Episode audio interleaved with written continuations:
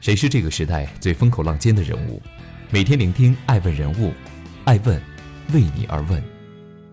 Hello，大家好，爱问人物创新创富，爱问帮助创始人成长的创始人办公室，爱问传媒辅佐创始人全球定位传播，爱问资本帮助创始人的新经纪公司投资融资。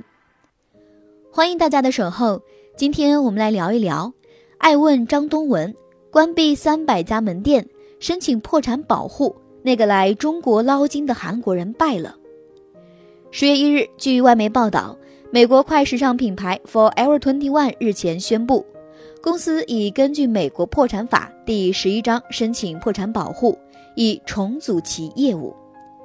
Forever Twenty One 表示，将对全球业务进行改革，关闭三百至三百五十家门店，其中包括在美国的一百七十八家门店。与此同时，公司还计划退出其在亚洲和欧洲的大多数国际市场。Forever Twenty One 申请破产的消息已经传了近一个月，一直悬而未决，如今终于被证实。这个曾见证了美国购物中心兴衰起伏的时尚品牌要和我们说再见了。大约一周前，我换乘了三趟地铁来到铜锣湾金华中心。Forever Twenty One 的门脸前只有一扇合得严严实实的卷帘门，褶皱的破钢烂铁上俨然写了俩字“倒闭”。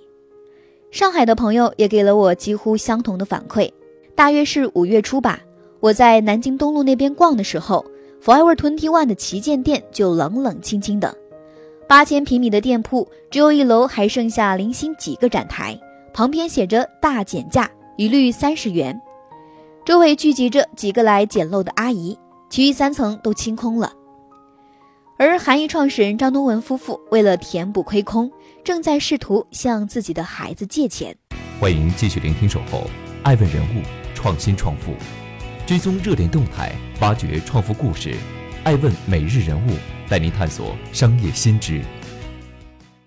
洛杉矶的江南 Style。一九八一年，韩国小伙张东文带着妻子张金书来到洛杉矶。就像每一个美漂，为了赚钱养家，张东文一人打三份工：看门、加油，晚上下了班还要到一家咖啡店做兼职。拥有韩国人与生俱来的爱美天性，虽然日子清贫又辛苦，讨得一口好价的妻子张金书总能用非常便宜的价格。买到漂亮又时髦的衣服打扮自己。二零一一年六月，张东文在首次接受韩国媒体采访时回忆道：“我在洛杉矶居住的地方是服装店鳞次栉比的服装街，那些店主们都开着名车。那时候的我非常羡慕他们，好衣服的价格十分昂贵，像我这样的人只能看看。那些个穿着高档西服、开着名贵豪车的服装店老板。”在张东文身边进进出出了好几年，他终于不再满足于只是看看，于是夫妻两人拿出这些年打工积攒下来的所有积蓄，决心大干一场。上世纪八十年代，在全世界范围内都是亚洲人的好时代，在中国有改革开放，在美国由于大批移民进驻洛杉矶，当地服装业样貌开始转型。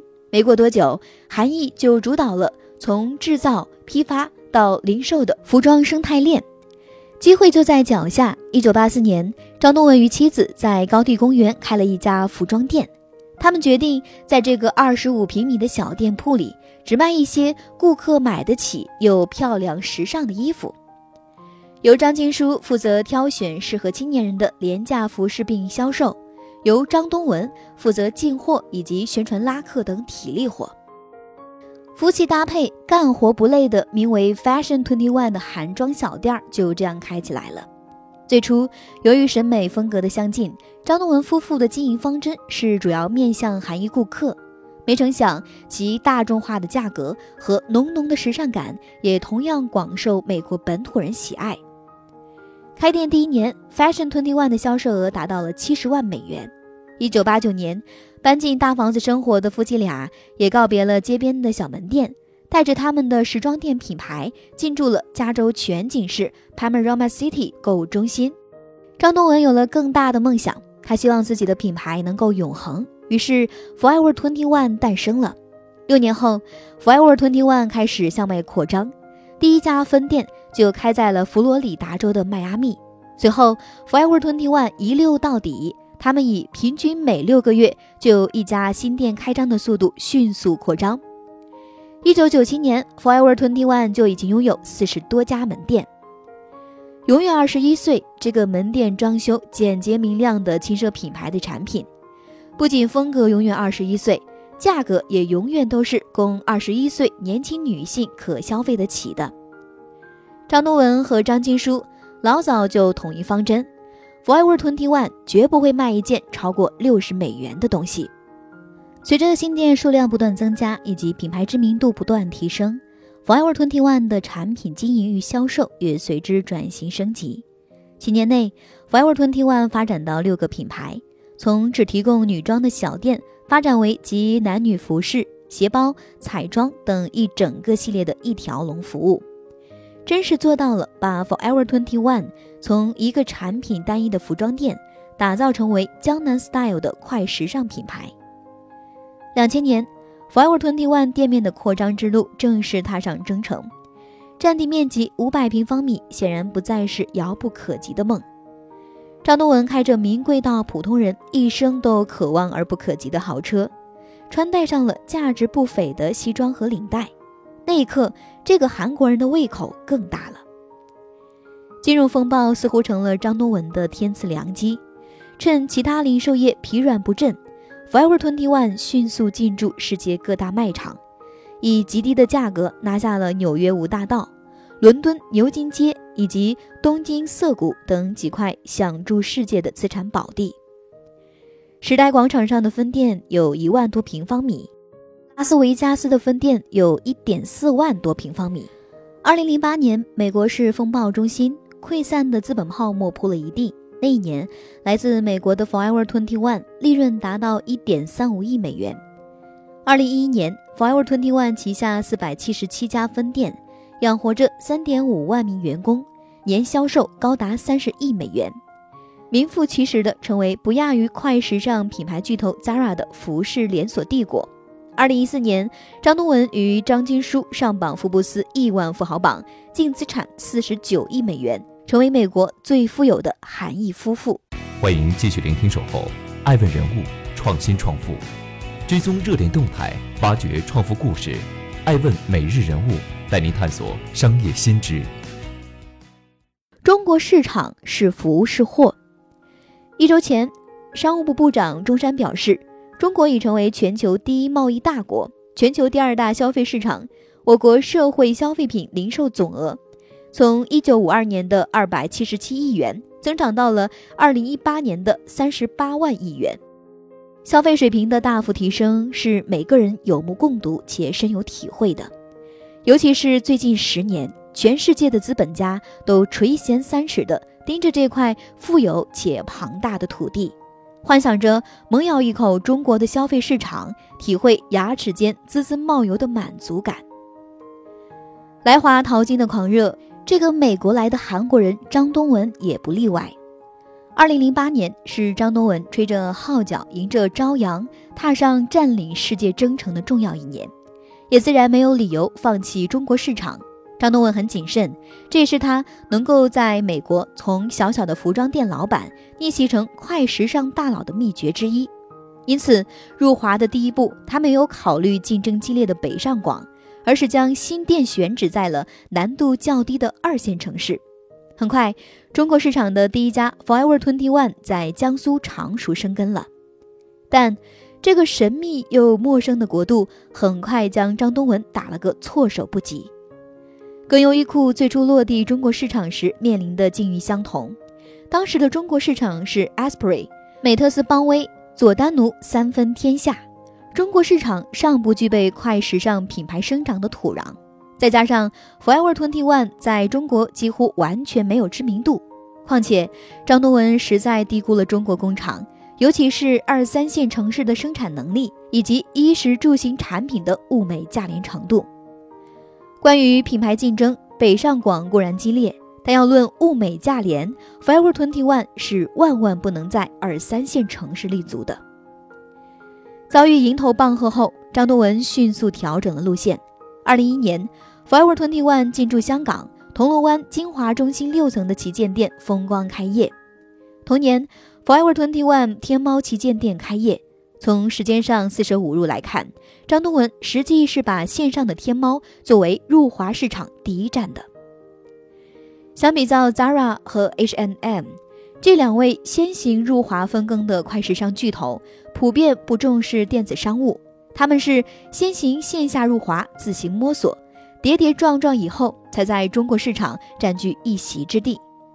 而张东文走了一步漂亮的棋。在新进入一个陌生的市场环境时，利用线上的巨大辐射效应，再结合着线下开店，一步一步撬开中国市场，从而把不必要的损失降到最低。这一次，张东文赢了一个漂亮的开门红。二零一二年八月，总面积两千五百平方米的北京王府井 APM 购物中心店面世，紧接着。八千平方米的上海南京东路旗舰店也盛大开幕。二零一四年，Forever Twenty One 在杭州开设的首家店铺就赚足了眼球。Forever Twenty One 在国内布点甚少，这家又是杭州首店，两个月来经营状况很好，开业当天营业额即冲破二十五万元。其所在商城的设计总监唐学成在接受《每日商报》采访时说道。谈起自己经营这个快时尚帝国的秘诀，张东文曾这样回答：“快真是太重要了。有些人放着好不容易想出的创意，觉得我也是那么想的，却没有付诸行动。而我们会先去尝试，这种快速精神是成功的基础。毋庸置疑，Forever Twenty One 的成功要素有三：便宜、选择多、走货快。然而，张东文没有明说，但他心里暗自担忧着。”这三点也足以成为断送它的致命因素。又快又多又廉价，张东文需要在承担黄金地段高昂地租的同时，还要大面积开店，提供多选择，再配以低价格，这是什么样的马拉松持久战？艾文注意到，以 Forever Twenty One 香港铜锣湾金华中心店为例，该店月租高达一千一百万港币。要想维持盈利，则月销售额至少要达到六千万港币。这意味着每分钟需要至少卖出四到五件衣服，或是一天以内以每件三百港币卖出六千六百六十七件衣服和配饰。除此以外，进入中国市场的十年里，Forever Twenty One 共计开店二十八家，关闭门店八家，最终维持在了二十家左右。而隔壁来自于西班牙的 Zara 以及其姐妹品牌有门店五百九十三家，H&M 五百三十五家，优衣库六百七十二家。从量级上来看，Forever Twenty One 所面临的是已被几大快时尚巨头瓜分完毕的中国市场。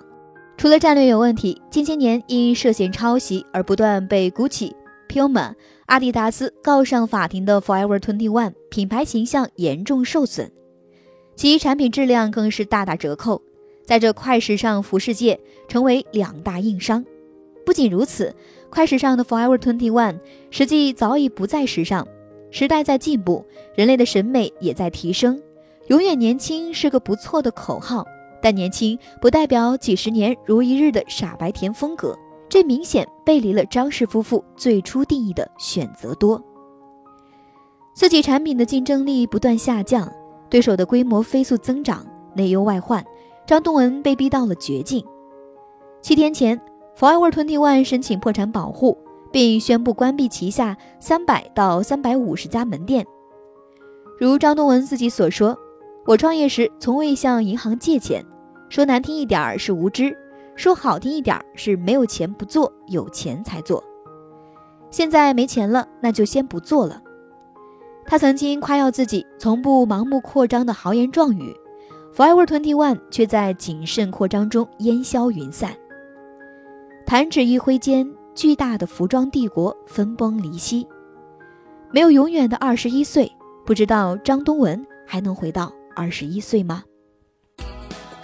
爱问是我们看商业世界最真实的眼睛，记录时代人物，传播创新精神，探索创富法则。